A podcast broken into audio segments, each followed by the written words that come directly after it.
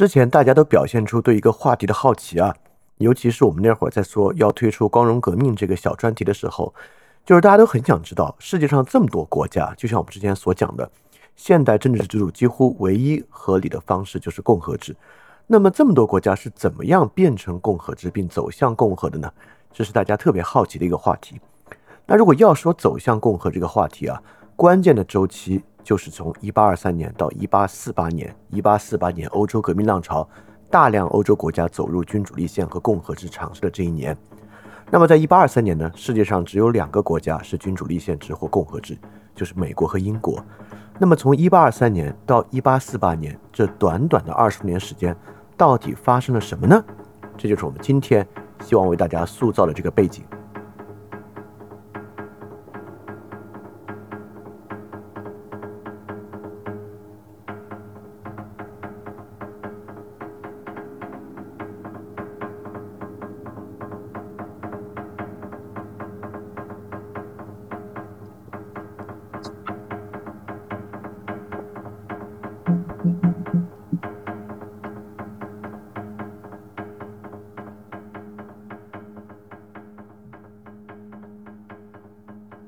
每一期二点零主体节目都配有讲义，讲义可以在 flipradio.dot3adisc.dot.com 下载。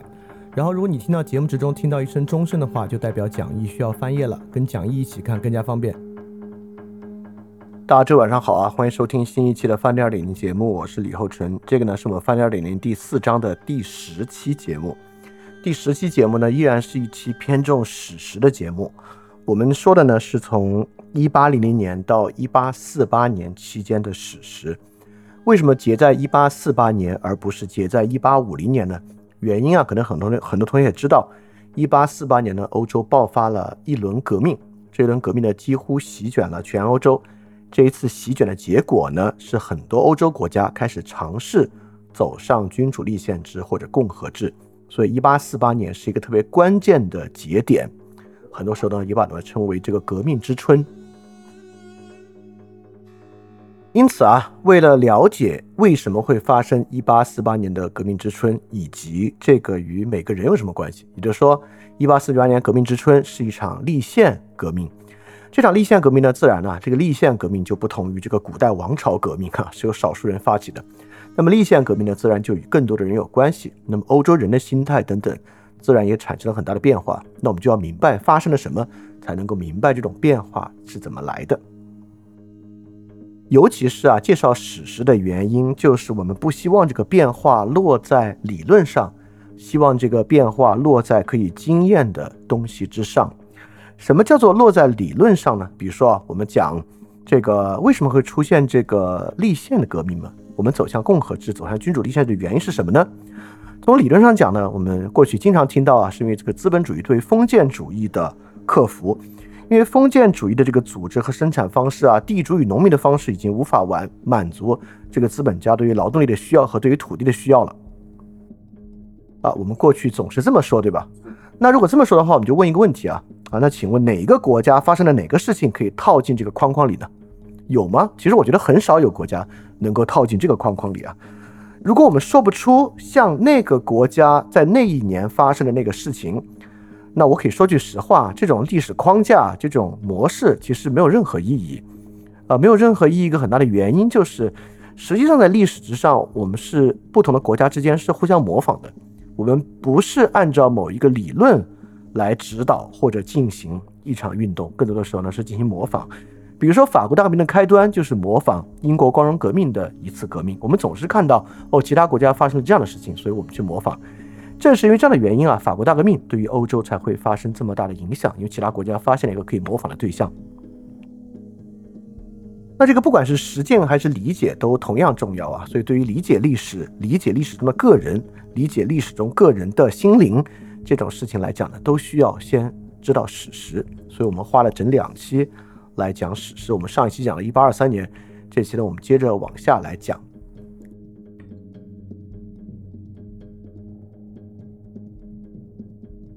实际上的情况会出乎非常多人的意料，因为我们之前讲啊，我们讲到这个共和制、共和联邦制的时候，我们讲到啊，这个共和制或者甚至联邦制是现在世界上绝大多数国家采用的方法。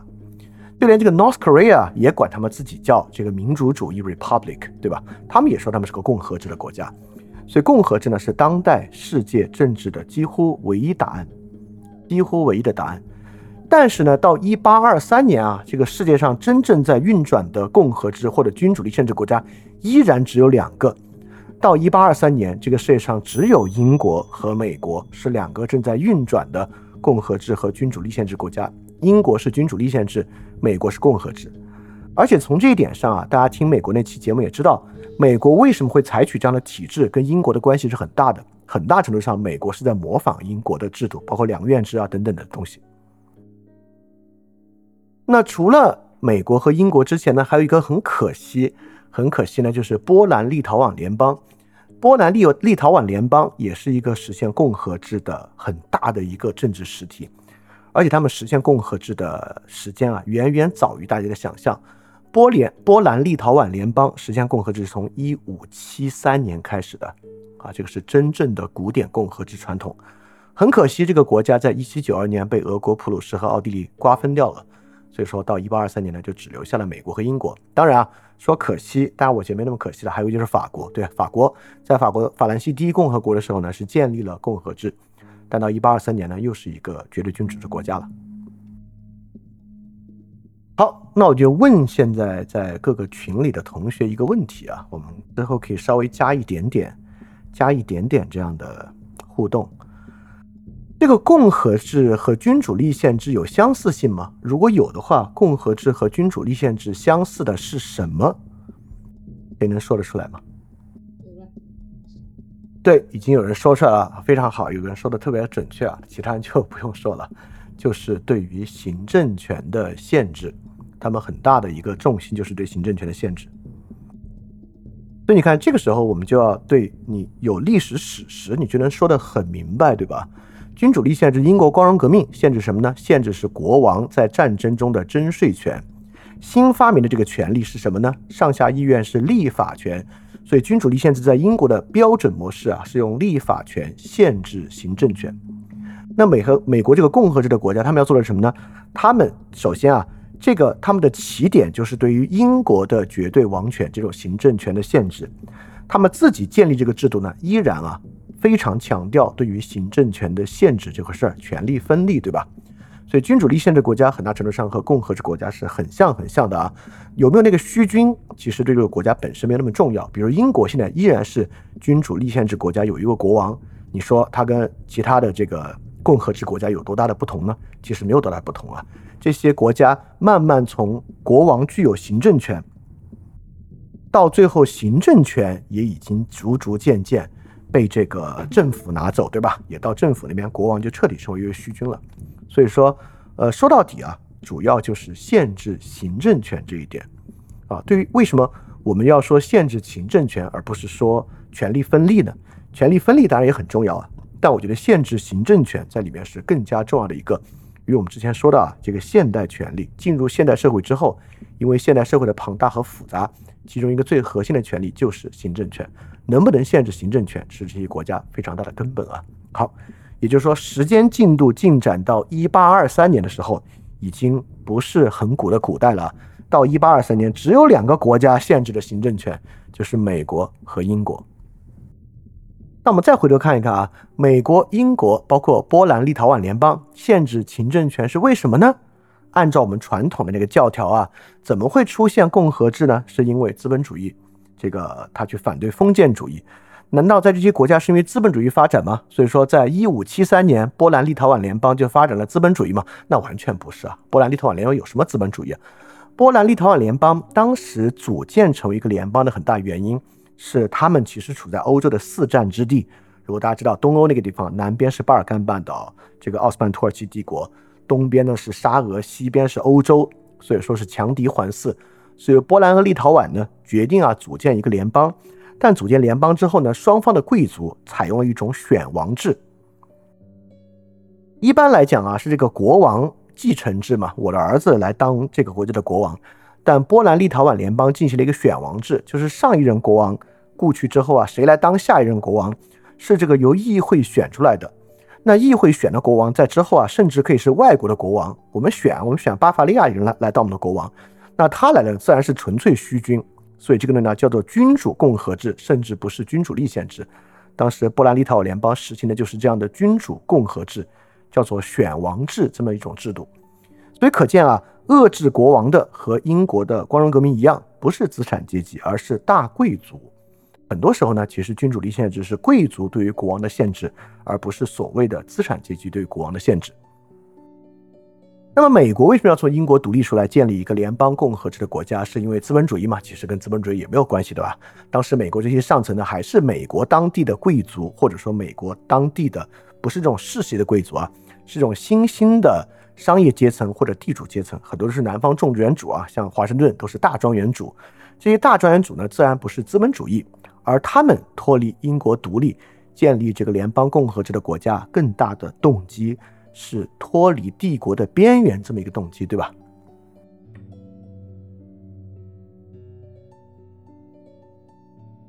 所以到实际的例子里面啊，我们更容易看出到底发生了什么，可以超出我们过去的一些教条啊。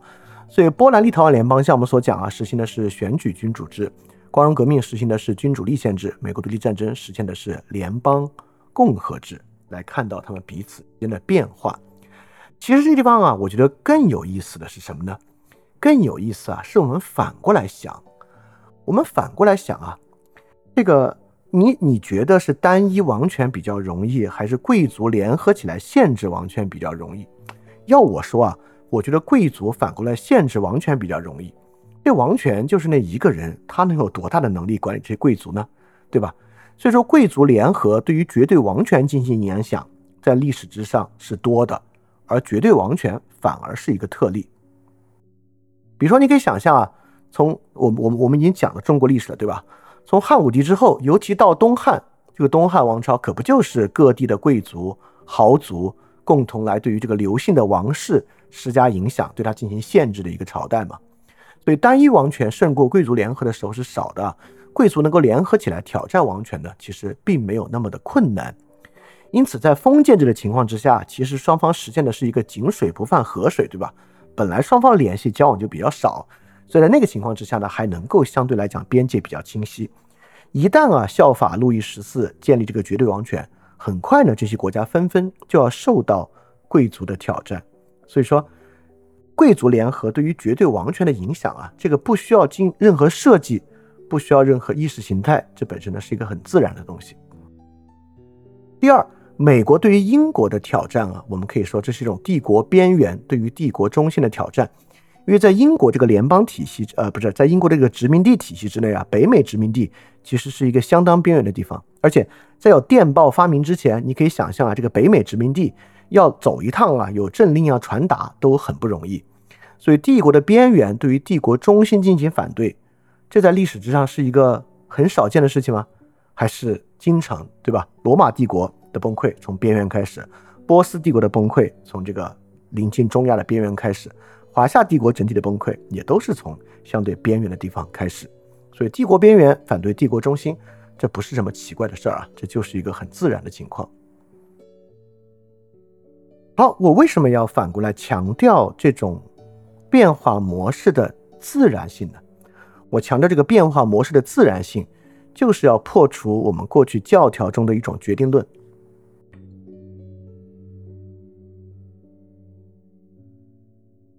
这种决定论呢，当然就是生产力的决定论，或者叫经济决定论。经济决定的贫乏是很强烈、很强烈的。所以你看，在经济决定论的视野之下。我们所讲到的这个贵族联合对于国王不受限制对外战争和征税本身的反对，对吧？这个是在波兰立陶宛联邦发生的事情，在英国发生的事情，在很多在法国就路易十四、路易十六发生的事情。那么发生的呢，就是这个国王因为要对外进行征战，所以说欠了高额的国债，在国内施加税务，然后因为这个税务征税的原因，爆发贵族或者其他阶级与国王的矛盾。啊，总的来讲，很多国家发生的都是这样的事情，所以这些国家的崩溃，这些国家的变革呢，很容易发生在一场大战之后，不管是三十年战争、七年战争，这个英法的百年战争等等等等之后，都包括一八一四啊，都很容易发生这样的事情。那么在什么意义之上，这种东西是封建制的生产关系不适应新的资本主义的生产力发展呢？我觉得实际看历史啊，就说不上。包括啊，这个我们也讲到，为什么英国会有光荣革命？为什么美国会使用英国式的方法？包括为什么拿破仑啊，他们之前法国共和国搞的是完全古罗马那套，呃，元老院等等等等的，也叫什么第一公民，采用这个完全古罗马的词汇，就是因为当时啊，人们对于一个社会的想象，一个社会秩序的想象，是因为有古典共和主义的复兴，这是人文主义传统传下来的啊，所以说采用了类似古希腊和古罗马的议会制和权力分立来限制绝对权力的方法，就来自于。呃，两个大西洋之间的这个共古典共和制的复兴，这个我们之前在马加维里时刻那个已经讲了很多了。所以在什么意义之上，这本质上是一种资本资产阶级保护阶级利益的方法呢？对吧？就是这种生产力决定论其实是相当相当贫瘠的。这种贫瘠点啊，并不是说我今天就是为了反这个教条，我多说这几句。这个教条啊，根深蒂固地印在了我们的想象之中。比如说啊，我举一个例子啊，我猜听的人马上脑子里像搭火线一样就能搭上来。就这个资本主义啊，跟这个封建主义啊，在经济利益上有什么矛盾，导致他们一定要推翻封建主义？有什么矛盾，对吧？我们过去的背过这个答案啊，矛盾的很多。你要非说有两个，第一个劳动力的争夺，对吧？这个封建秩序呢，这个农民啊，或者以农奴、以佃农的方式在为地主租种，所以资产阶级呢是。佯装解放他们，实际上把把他们变成自然劳动力，然后吸收进资产阶级的工厂里面。所以说，在劳动力上跟贵族有争夺。第二呢，在土地上跟贵族有争夺。这个资产阶级在新的这个工厂生产啊、原材料的掠夺啊等等等等，都会侵占到传统农业地主阶级的利益。所以说，要对他们进行颠覆。我们过去就经常说啊，这个矛盾是这样的。甚至有时候会影响你真正看待历史或者看待现实的方式啊！你觉得现在发生的事情也是这样的一个事情。所以说，矛盾这个事儿本来是一个可感的秩序，对吧？本来是一个跟事实高度相关的可感秩序。我刚才强调矛盾的自然产生，就是说，一个战一个战争打完了，国王为了打仗欠了一屁股债，然后最后要在国内加税。美国独立不就是英国七年之后加税吗？对吧？等等等等，一加税一起矛盾，起矛盾，最后想脱离，这个呢是一个在历史脉络中非常自然的一个解释，而且这种自然解释是多种多样的，不仅仅是战争收税这这一条路。今天呢，我们就是要介绍好多好多不同的方式，这些矛盾的多样性远远大于生产力冲突的矛盾。第二，制度的产生啊，更没有必然性。就制度的产生，比如说共和主义不是一个必然产生的秩序。如果没有人文主义的古典共和复兴，很可能我们人类历史走上一条完全不同的道路。今天不会全世界每个国家都管自己叫共和国。现在我们全世界管自己叫共和国，和欧洲的这个呃人文主义复兴中间的这共和主义的复兴有非常大的关系。这里面是没有受到经济决定论的影响的。你看啊，实际上第一。马克思说的呢，他那套东西啊，中间的环节呢是错误的。他从这个奴隶制到封建制到资本主义到社会主义，不管是我们这边从两从这个春秋战国到秦汉，或者欧洲呢从中世纪到十七世纪之后，实际上走的呢都是从封建制到绝对王权的过程，对吧？很明显啊，在这个封建秩序之后有一个绝对王权的过程，只是在我们这边这个过程非常漫长。在欧洲这个过程晚一点点啊，当然我也不是说绝对王权就具有某种必然性，只是说这个如果你忽略掉这个绝对王权存在这个过程，把前后这个封建和资本主义联系到一起，这是不合理的，这是不合理的。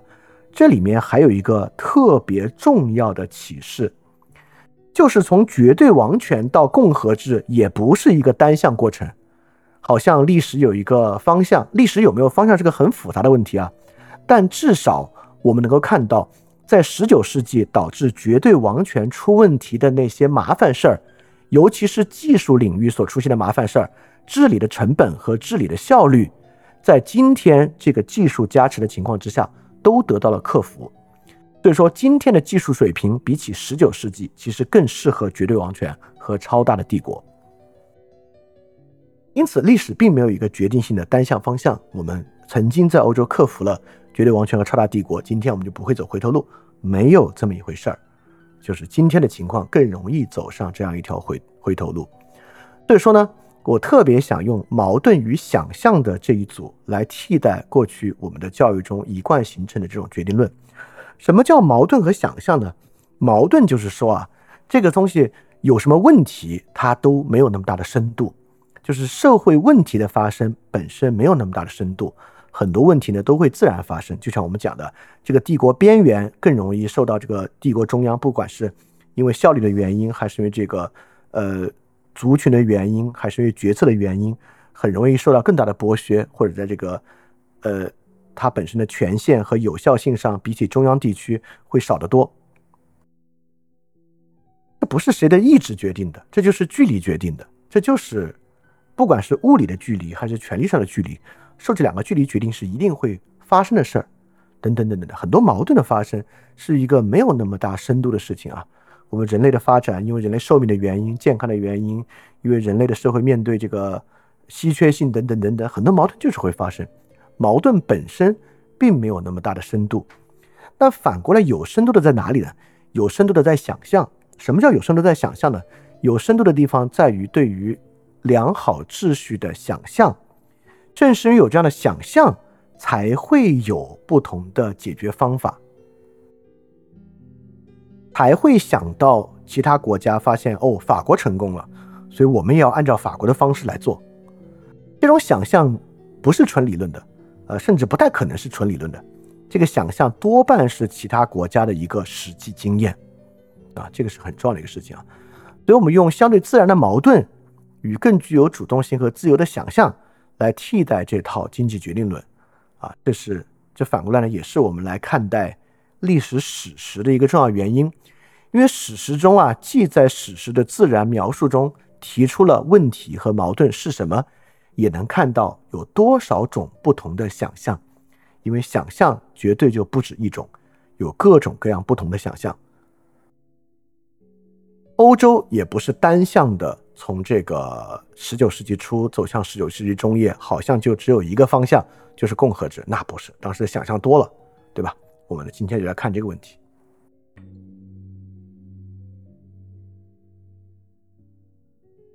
好，既然要说到史实啊，那我们就要说到啊，我们说到一八二三年啊，只有英国和美国两个国家实现了对于行政权的限制，有这个君主立宪之后共和制。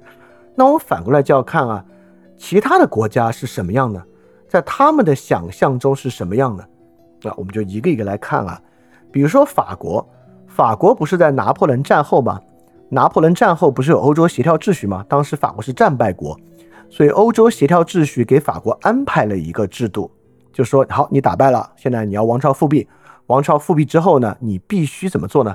当时啊，维也纳会议要求路易十八。在复辟前必须推行一部宪法啊！首先，这是一个比较奇怪的事情啊，因为我们说了，这个神圣同盟包括以这个梅特涅主导这个欧洲协调体制，希望维护的是欧洲的绝对君主制。既然他们想维护欧洲的绝对君主制，那干嘛让路易十八颁布一部宪法呢？他直接让路易十八去当这个绝对君主不好吗？对吧？可见啊，当时梅特涅他们是非常脑子里是非常现实的。因为法国已经经历了大革命，经历了大革命之后，再搞那种过去的绝对王权，其实已经不可能了。就是再搞那绝对王权，人们就是法国的人是绝对不会答应的。所以在这个时候，如果法国要维持秩序呢，就必须有一定的立宪制。所以法国呢，当时就颁布了1814宪法，我管它叫什么呢？我管它叫非议会制的君主立宪。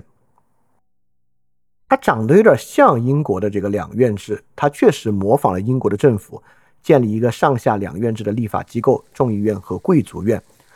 但是呢，它跟英国的两院制差异非常大。大在哪里呢？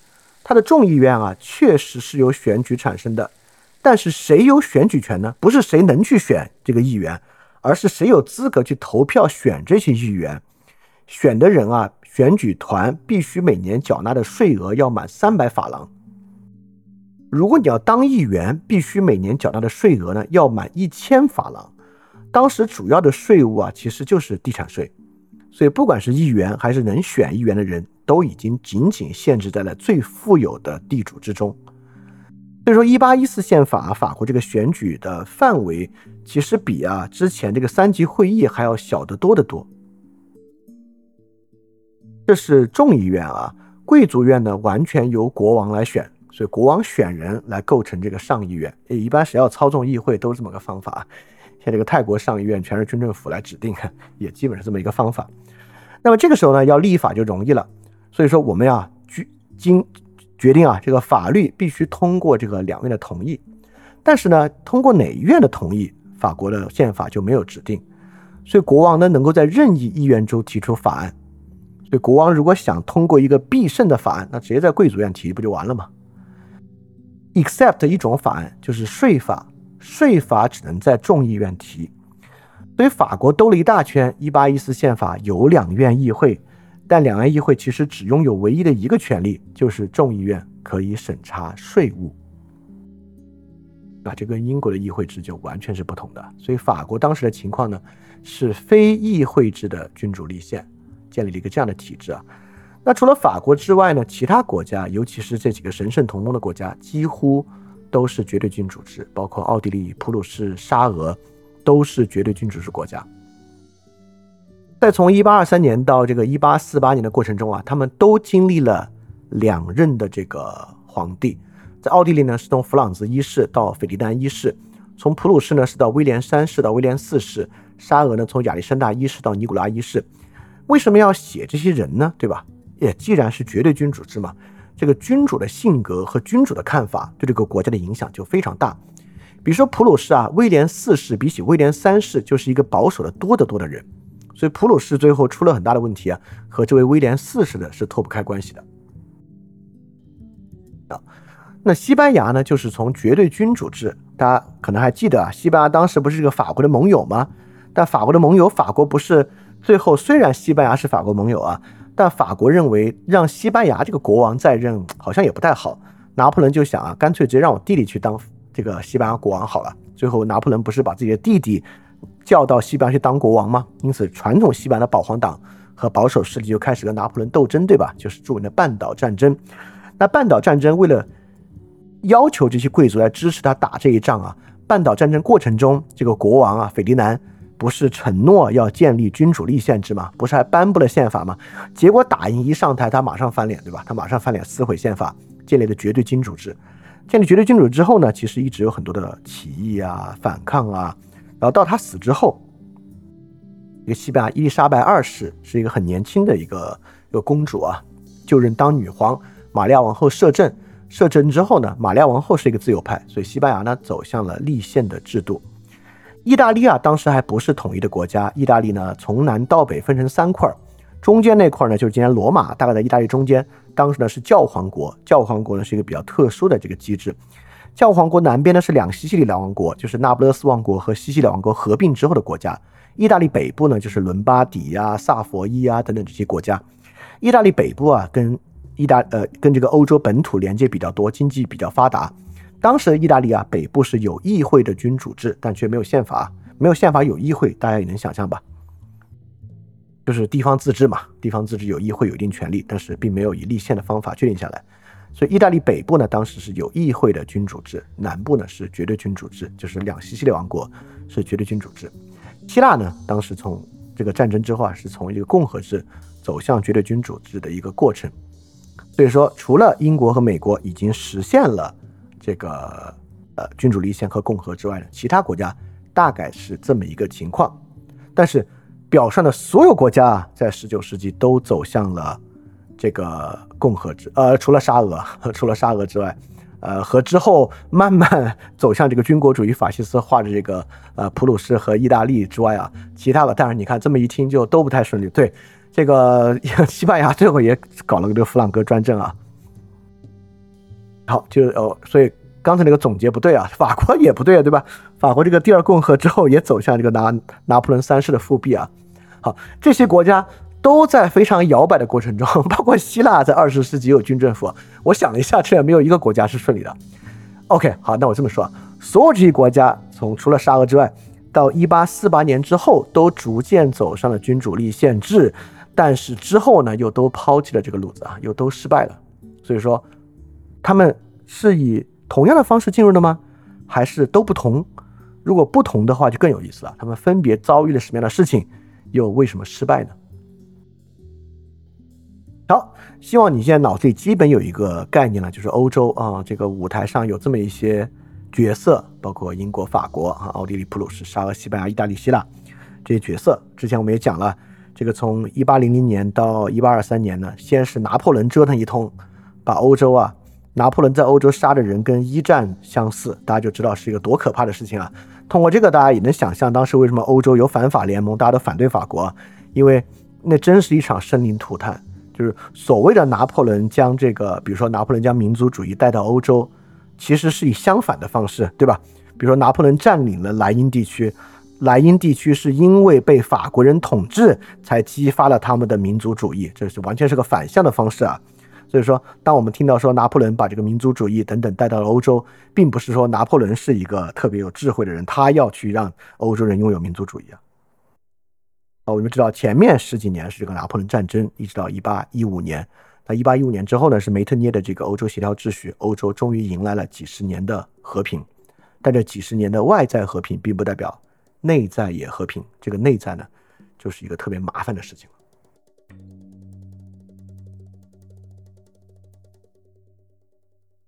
所以我们要考察的是什么呢？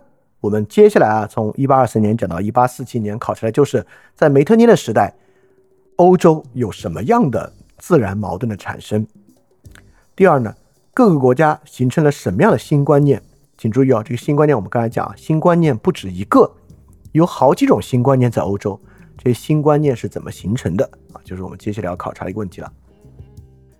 在二零二三年啊，饭店在不断完善自己的服务体系，包括原来的电台节目《世界苦茶》的 Newly Digest 每天都有新的视频节目、基石计划以及各种各样的沟通平台啊。我一个人能够完成这么多的事情啊，其原因呢，就是因为我可以心无旁骛的创作，所以这与大家的支持是分不开的。非常感谢一直以来支持翻转电台啊，也就是支持我做这么多创作的同学们，也希望呢能够获得更多朋友继续的支持。欢迎大家在 Patreon 和爱发电支持泛转电台，来构建一个能够更好为大家服务的免费的服务体系。好，如果你希望啊通过爱发电和 Patreon 支持泛转电台呢，请去 Show Note 查看这个支持的地址。非常感谢大家。